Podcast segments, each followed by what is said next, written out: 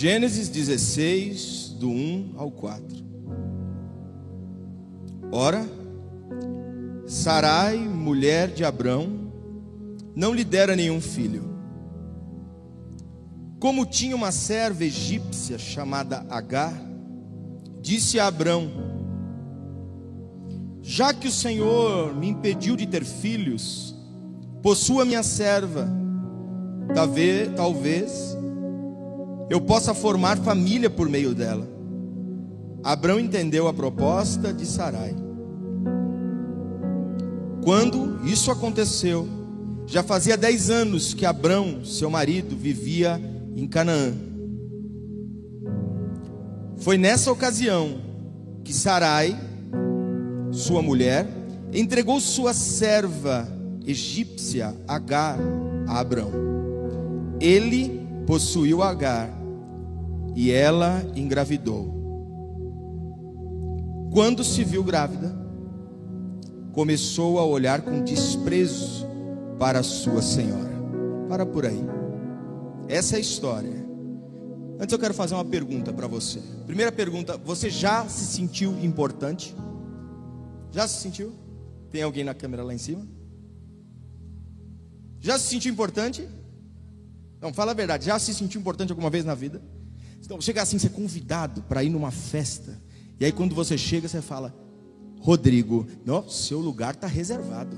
Já, já se sentiu importante assim? Ou terminar de fazer uma faculdade, aí na colação de grau, chamar o seu nome e você subir. Ou... Quem já se sentiu importante? Levanta a mão assim, eu preciso ver se você está comigo aqui. Poxa, todo mundo, que legal, né? Eu me sinto importante quando eu vou pegar um Uber e ele fala, Rodrigo, eu falo, sou eu, cara. Eu me sinto importante para ele notou meu nome. Tem coisas simples que me deixam muito feliz. Não, mas você se sente importante quando alguém lembra seu nome, ou quando você é convidado, quando você vai num restaurante caro, oh, né? Delícia, né? Vai num restaurante caro, o senhor puxa a cadeira, você senta, você se sente importante. É, é verdade, a gente se sente importante. Eu estou me sentindo importante hoje. Eu vou orar por um livro aqui que me deram. Poxa, eu me senti importante hoje. Gratidão, gratidão. Nós vamos orar para agradecer. Sabe que o nosso amigo Pezinho aqui, ó, tá aqui na frente aqui. Ele saiu num livro. Ó. Olha só, aplauda o Senhor. Olha só. Saiu como uma das pessoas importantes. Uma das pessoas importantes que transformaram a história da música. Muitas músicas que você escutou, escuta, Pezinho compôs. Olha só, está aí. E aqui tem uma frase muito importante, dita pelo Joel J, que eu concordo: pessoas precisam de pessoas. Não tem como viver sozinho. Possível. O tempo que você vai demorar para chegar lá sozinho vai ser grande. Talvez as pessoas vão te auxiliar, vão te ajudar. Pense em alguém escalando. Se tiver alguém lá em cima, ele te dá a mão, ele te puxa. E aí ele saiu nesse livro, que eu acho que foi organizado pelo Joel J. E está aqui ele, bonitão, hein? Olha só. Senhor, obrigado por essa oportunidade. Nós sabemos que toda a glória é para ti. Nós estamos aqui brincando, falando sobre o pezinho, mas nós sabemos que o Senhor é a honra, a glória e o louvor. Obrigado por essa oportunidade. E que a mensagem do Evangelho corra, Pai, através de nossas vidas, através dos dons e talentos que o Senhor nos deu. Em nome de Jesus. Amém. Quem pode aplaudir mais uma vez? Se sentir importante é legal, mas agora eu vou te fazer uma pergunta contrária.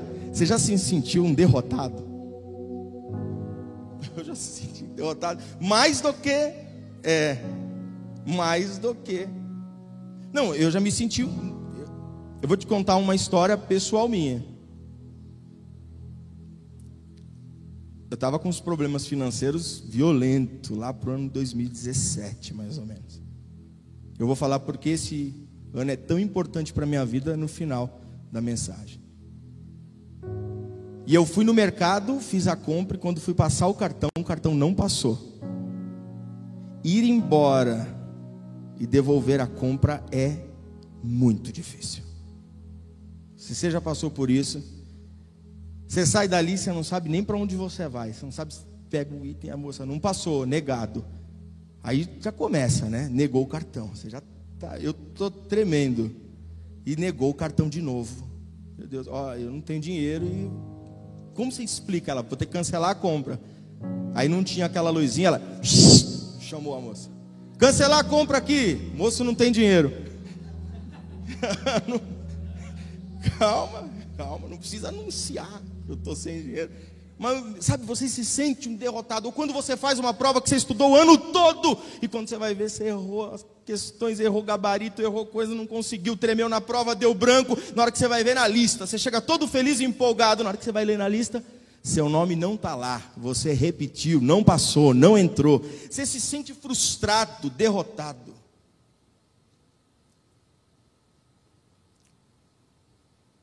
Por que, que eu estou contando essas histórias? Por que eu estou falando de se sentir humilhado, se sentir exaltado, se sentir honrado, ser privilegiado ou não? Por que eu estou contando isso? Nós estamos falando de uma família, Abraão e Sara, que ouviu a voz de Deus em Ur dos Caldeus e recebeu uma aliança fundamentada em promessas. E as promessas para Abraão é: eis que te farei grande, farei de ti uma grande nação, sua descendência será incontável, seu nome será notável pela terra. Será que essa mesma promessa dada a Abraão serviria a Agar?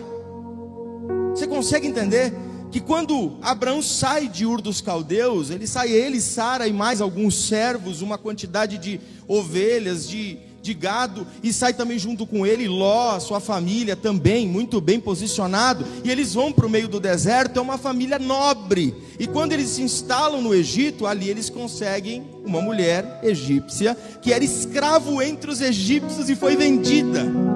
Ela não é só escrava entre os hebreus, ela é escrava entre os egípcios, uma posição ínfime, uma posição impensada. E ali a, Abraão adquire. Quando ele sai do Egito, Abraão sai com 318 servos, entre eles pastores, empregados, para fazer tudo. Nós estamos falando de uma, uma, de uma é, de uma família super bem posicionada. Agora Agar é egípcia, Agar é mulher, numa sociedade extremamente machista. Agar é escrava, ou seja, Agar não é ninguém. Enquanto Abraão está saindo cheio de honras, porque o Senhor está com ele, e mesmo ele tomando uma bronca do, do faraó ali, do homem ímpio, ele sai de lá mais rico, sai poderoso, carrega uma promessa, está todo mundo na espera ali. Só que Agar sai com ele como escrava, serva de, de Sarai, tem que fazer tudo para Sarai. O, o escravo tinha que fazer absolutamente tudo Sabe quais são as leis para um escravo? Nenhuma. Nenhuma. Escravo é um objeto, é como algo que eu comprei. Parou de fazer, abaixou a mão, joga fora, compra outro. Esse é o valor do escravo. Agar não tem condições nenhuma, nenhuma de sair da posição que ela está. E agora, já passam mais de 10 anos, Sara não engravida. E agora Sara tem um plano. E o plano de Sara é o plano que dá errado. É o plano imperfeito. Ela fala assim: Eu vou te dar minha serva Agar. Abraão tinha um servo chamado Eliezer de Damasco. E Sara tinha uma serva. Essa é a serva pessoal, que é Agar do Egito. Sara diz: Eu vou te dar Agar, você vai possuí-la. E pela lei da época, quando a escrava tinha um filho do senhor, esse filho era da senhora, não da escrava. Tinha que dar para a senhora. Então era um, era, seria uma barriga de aluguel. Somente isso. Porém, a garça pegou ao menino. Ela é uma escrava. Ela não tem sonho. Ela não tem nada. Ela não tem posicionamento. Ela não tem dinheiro. Ela não tem patrimônio. Ela não tem esperança. Mas ela carrega o menino que está sendo gerado, filho de Abraão, alguém que tem uma aliança com Deus. Como ela não tem nada, ela se apega no que ela carrega. E ela se apegando ao menino, ela começa a dar um gelo em Sara. Começa a dar um gelo. Automaticamente, Sara começa a maltratar Agar. Essa é uma guerra. É lógico que tem uma, uma séria, sério apontamento sobre o conflito da poligamia aqui, mas não é o nosso assunto de hoje. Mas nós estamos lidando com um problema aqui. Nós estamos lidando com um problema que Agar agora está numa posição diferente. Ela foi tirada da posição de serva, de escrava e foi colocada numa posição diferente. E agora Sara, vendo toda essa situação, eu acho que Sara pensou: poxa, eu queria engravidar também. Os melhores momentos de gerar um filho eu não estou passando, quem está passando é Agar. Ela está aproveitando tudo. E aí sabe o que Sara faz? Ela culpa Abraão. Ela culpa Abraão. Ela fala: a culpa é sua, vai cair sobre você tudo isso que eu estou passando. Sabe de quem foi a ideia? De Sara. Mas mesmo assim ela culpa Abraão, coitado do Abraão. E aqui eu vejo um problema em Abraão, é lógico, né? Abraão, ele era um cara que não pensava em nada. Ah, o que? Sara quer? Tá bom. Precisa mentir? Mente. Era essa pessoa. Ele foi transformado lá em Moriá, como nós pregamos semana passada. Mas o que eu quero pontuar aqui é sobre Agar. Agar começa a ser humilhada por Sara, mas humilhada todos os dias. Imagina só uma senhora, porque Sara não era boazinha. Não pensa Sara bonitinha, boazinha, não. Era uma mulher brava, severa. E você vê no texto, ela fala: o, ju o juízo de Deus vai cair sobre nós. Imagina só o que ela não fazia com, com Agar. Pressionava Agar aqui, pressionava Agar ali, pressionava ali, pressionava aqui. E eu vou falar uma coisa para você: quando uma mulher quer pressionar, se segura. Alguém é casado? Sabe o dia que sua esposa não está muito bem, está brava? Sabe? Sabe o dia que sua. Tem homem que nem está se mexendo agora. Parou. Né? Muda de assunto. Está orando para eu mudar de assunto. Estou até trocando as palavras já aqui pelas orações contrárias. Muda. Quando ela quer mostrar para você, ela esmaga você. Da noite você está lá de joelho falando: Senhor, me perdoa, Pai. Ah, mas quando ela quer me pegar, ela o dia inteiro, o dia inteiro ela sabe me pegar, até que eu chego lá e falo, amor, perdão, o que, que eu fiz? Eu não sei, mas eu me perdoa, eu não sei o que aconteceu. Ela começa a esmagar, a situação em casa devia estar uma terrível. É Agar com a barriga grande, andando para lá e para cá, passando a mão na barriga e mostra a barriga. Abraão chutou. E Sara? Entendo, Sara, é lógico que entendo. Eu sei que a situação é conflitante. Até que ela pressiona tanto Agar, tanto Agar, que Agar foge. É aqui que começa a mensagem. Agar foge. E ela vai pelo caminho de Berseba. Ela vai tentando chegar no Egito de novo, mas ela fica tão desnorteada que errante ela fica no deserto de Sur perdida, e ela para numa fonte, desesperada, sem condições de ir nem para frente, nem para trás, sem conseguir andar, grávida, já quase prestes dos dias de dar a luz, mas ela fugiu para proteger o que ela tinha. Acho que agora você começou a me entender. O qual é o preço que você precisa pagar para proteger o que é seu? Nem todo mundo tem o privilégio de ser Abraão. Nem todo mundo tem privilégio de ser Sara. Alguns nascerão como Agar. A grande maioria. Uma Agar aqui pregando hoje. E o que é necessário fazer para proteger o que é seu? O que você precisa fazer? Eu estou gerando eu vou dar a luz, eu vou cuidar, eu vou ver crescer, porque o que eu estou gerando é meu. O problema entre Sara e Agar era exatamente esse. Era exatamente esse. E Sara percebeu que o que ela não tinha gerado não era dela. Isso ela percebeu. Não tinha como. Naquela circunstância não tinha como. E além disso, não foi um plano de Deus, foi um plano de Sara e de Abraão.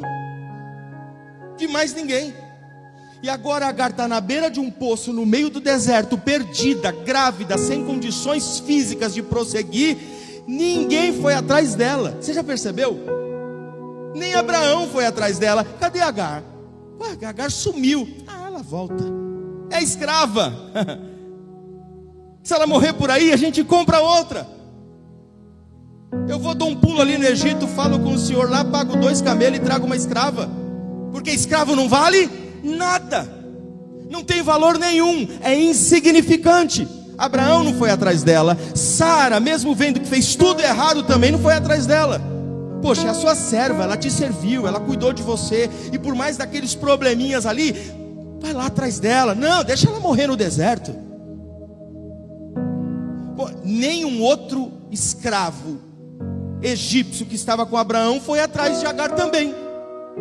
Ninguém chegou e falou: Abraão, deixa eu ir atrás de Agar, deixa eu achar ela por aí. Ela está grávida. Tem amor e piedade, pelo menos ao menino que vai nascer.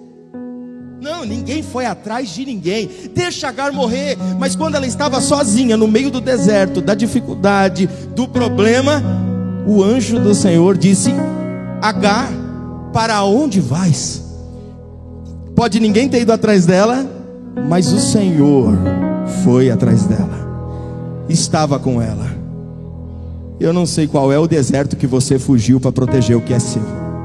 Eu não sei qual deserto você entrou para construir a história que você tem construído dia após dia, para salvar a tua família que você tem gerado dia após dia. Você correu para o deserto para poder tentar salvar a tua família, a tua história. Correu para o deserto para salvar a tua empresa. Foi isso que aconteceu. Ninguém foi atrás de você. Amigos do passado não foi. Existem pessoas que foram abandonadas no meio do deserto. Pode ninguém ter ido atrás de você, mas o Senhor sempre estava do teu lado te vigiando. Ele te perseguiu no meio da dificuldade do deserto e está te perguntando hoje: Ei filho, o que você está fazendo aí?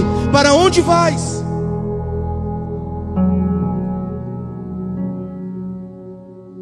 Para onde vais? É interessante, porque ela fugiu para o deserto, porque ela sabe que deserto é caminho, é transição, é lugar de sair de um, de um ponto para ir para outro, caminho, é, passar, é passagem, isso é deserto. Ela correu para o lugar certo porque ela queria mudar o destino dela.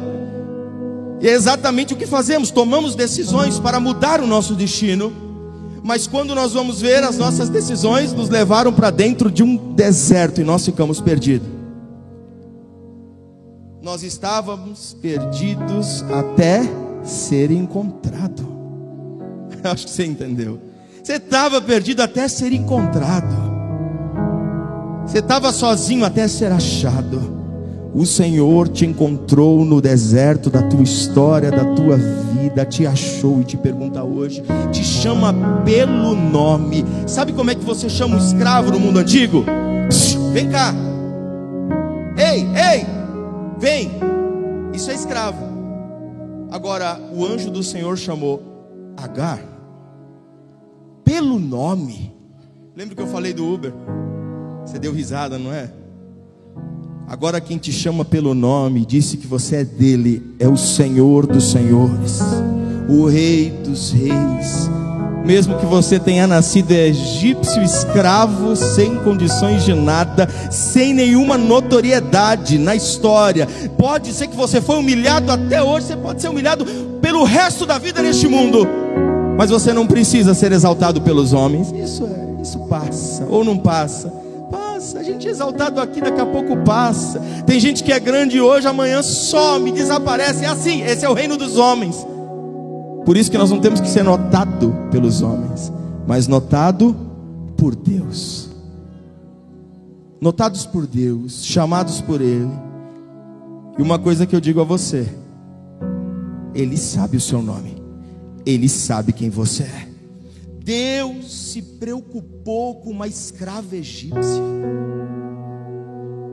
Uma escrava egípcia estava nos planos de Deus.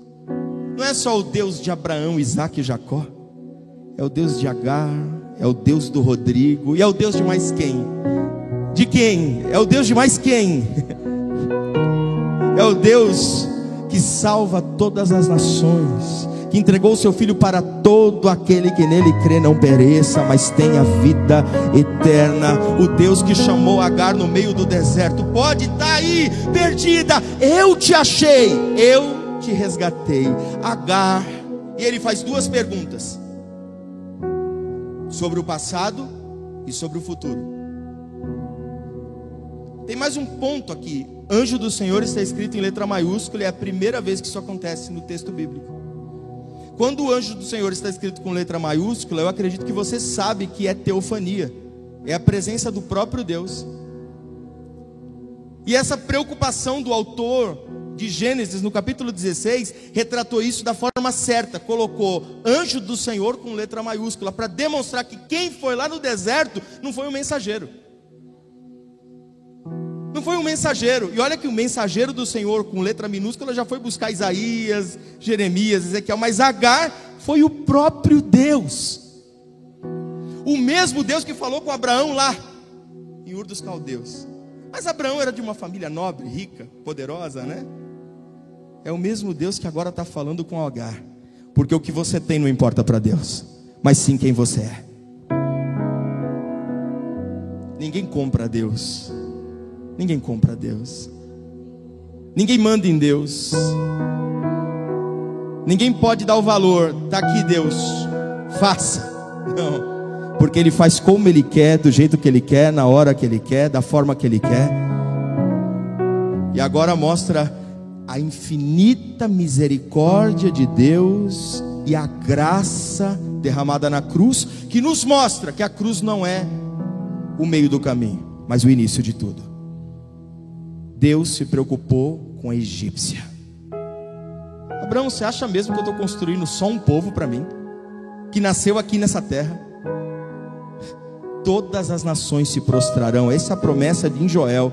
Todo joelho se dobrará e toda língua confessará. Toda língua. Agar, passado, de onde vem? É a primeira pergunta que o Senhor faz quando te encontra. De onde vem? Ou qual foi a sua história até aqui? O que te fez chegar aqui? O que te fez chegar nessa, nesse momento aqui que você está em lágrimas, agora aqui assistindo essa ministração? O que te fez sair da tua casa hoje, num domingo, e vir aqui sentar e falar: Senhor, fala comigo? É o deserto da tua história. Você chegou aqui como? Me conta o teu passado. Me conta de onde vens uma família que te rejeitou, de, um, de ser espancado na infância ou abusado, é daí que você vem? Ou é de alguma decepção amorosa e você chegou aqui e não está aguentando mais? Ou é de uma depressão profunda que você não consegue, não tem forças de sair? Ou é de uma doença que o médico já disse que não tem mais jeito? Você chegou aqui e falou: estou aqui no deserto, eu não sei mais o que fazer, eu estou sendo perseguido por todos. Ou é de uma empresa falida, você chegou aqui hoje, no meio desse deserto perdido. Quem está no meio do deserto perdido não sabe para onde vai, de onde vem, para onde precisa ir, quais são os propósitos, quais são os projetos, o que deixou para trás. A única coisa que ele traz é o medo da sua história. E é isso que nós trazemos na bagagem da vida. E paramos no meio de um deserto, prontos para morrer. Mas quando nós estamos no meio do deserto, no pior momento da nossa história, é que o Senhor nos encontra e extrai o melhor de nós. E é exatamente neste momento da tua história que você chegou até aqui, o Senhor está te perguntando: de onde vens? E aí você está dizendo para Ele: essa é a minha história, é daqui que eu venho, porque a história que carregamos é o nosso passado. Essa é a história que carregamos. Esse é o fardo que carregamos até se encontrar com Jesus. Porque quando nos encontramos com Ele, o nosso passado já não importa mais. Agar, de onde vens? Minha senhora me humilha muito. Eu estou grávida. Eu fiz tudo o que eles pediram.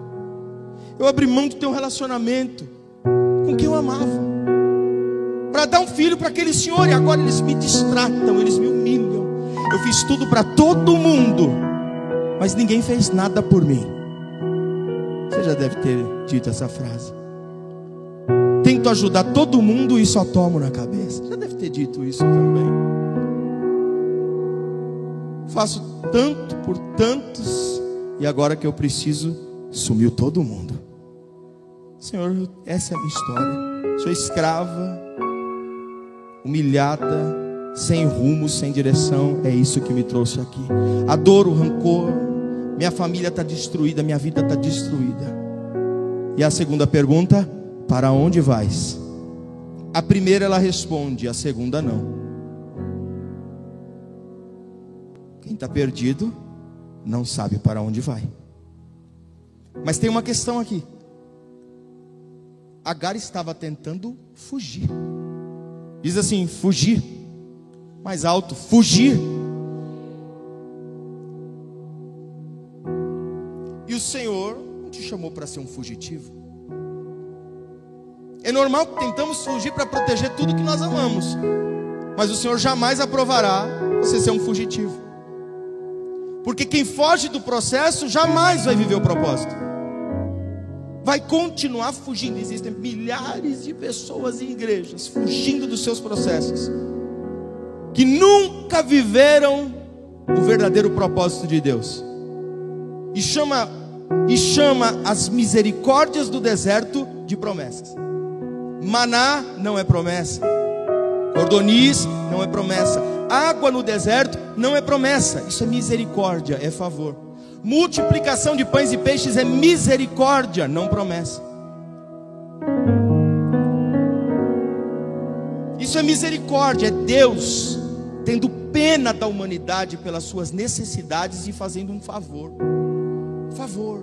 Eu já recebi muitos favores. No meio do caminho eu senti fome e o Senhor me deu pão. Mas eu jamais posso chamar esse pão de promessa. Porque pão que é promessa é o vivo que desceu do céu. Água que é promessa é águas vivas que correm e jamais cessarão, que o Senhor deu à mulher samaritana.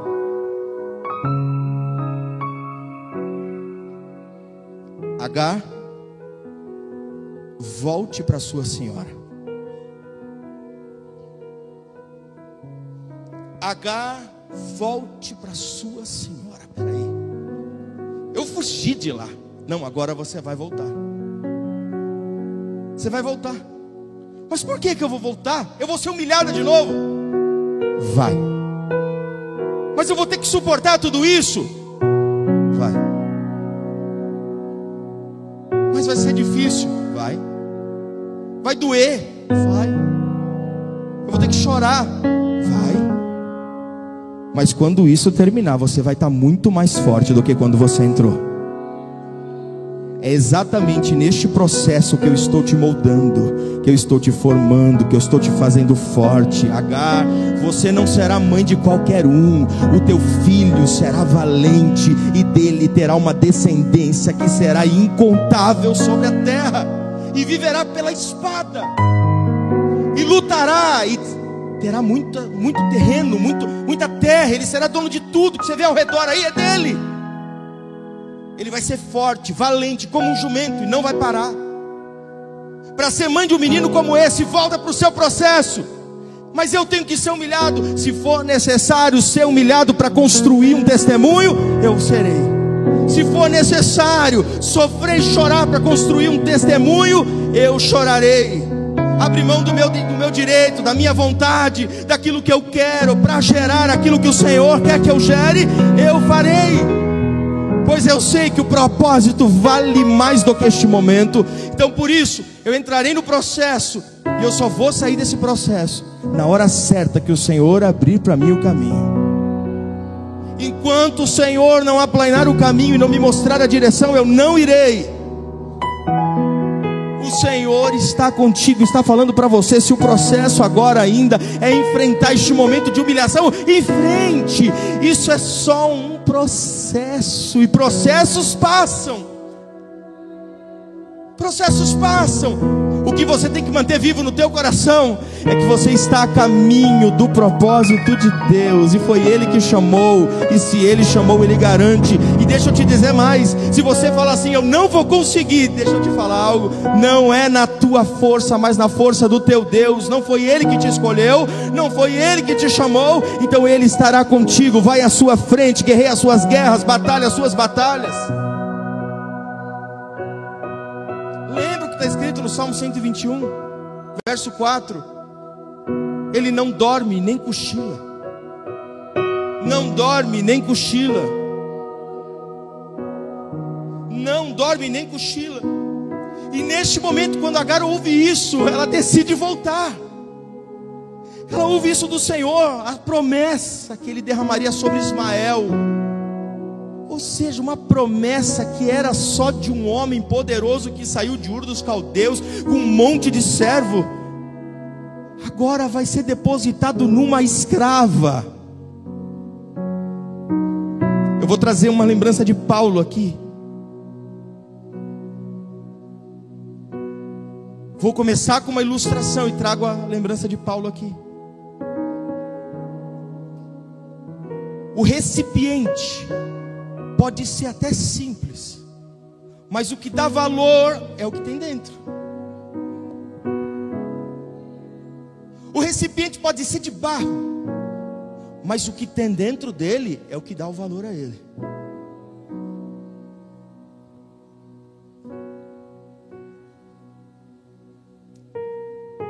E Paulo retrata isso muito bem.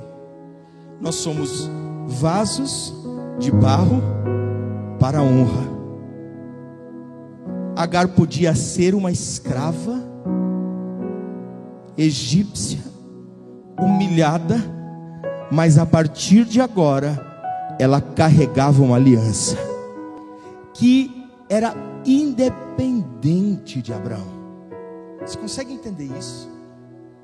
Abraão pode abandonar Agar, mas o Deus que prometeu é fiel para cumprir.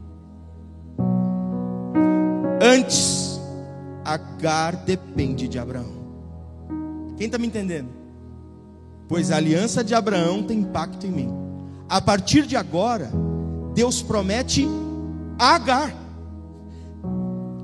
Deus fechar um acordo de aliança com Abraão é uma coisa que a gente olha e fala: Poxa, é lógico, Abraão, homem, judeu, hebreu, né? Tá ótimo. Agora, com uma mulher que não tem nem nada na mão para poder fazer um sacrifício e fechar esse pacto de aliança, uma egípcia, uma escrava, grávida, no meio do deserto, fugitiva, criminosa em seu tempo, Deus fechou uma aliança com ela ali naquele momento. Abraão pode abandonar, mas Deus não abandona.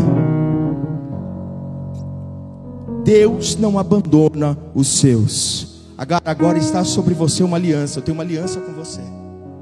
E agora você não depende mais da aliança de Abraão. Eu tenho uma aliança com você. O menino vai nascer. E o nome dele será Ismael. Quando ela termina de ouvir isso, ela fala uma palavra que é o tema da nossa mensagem. Tu és o Deus que me vê.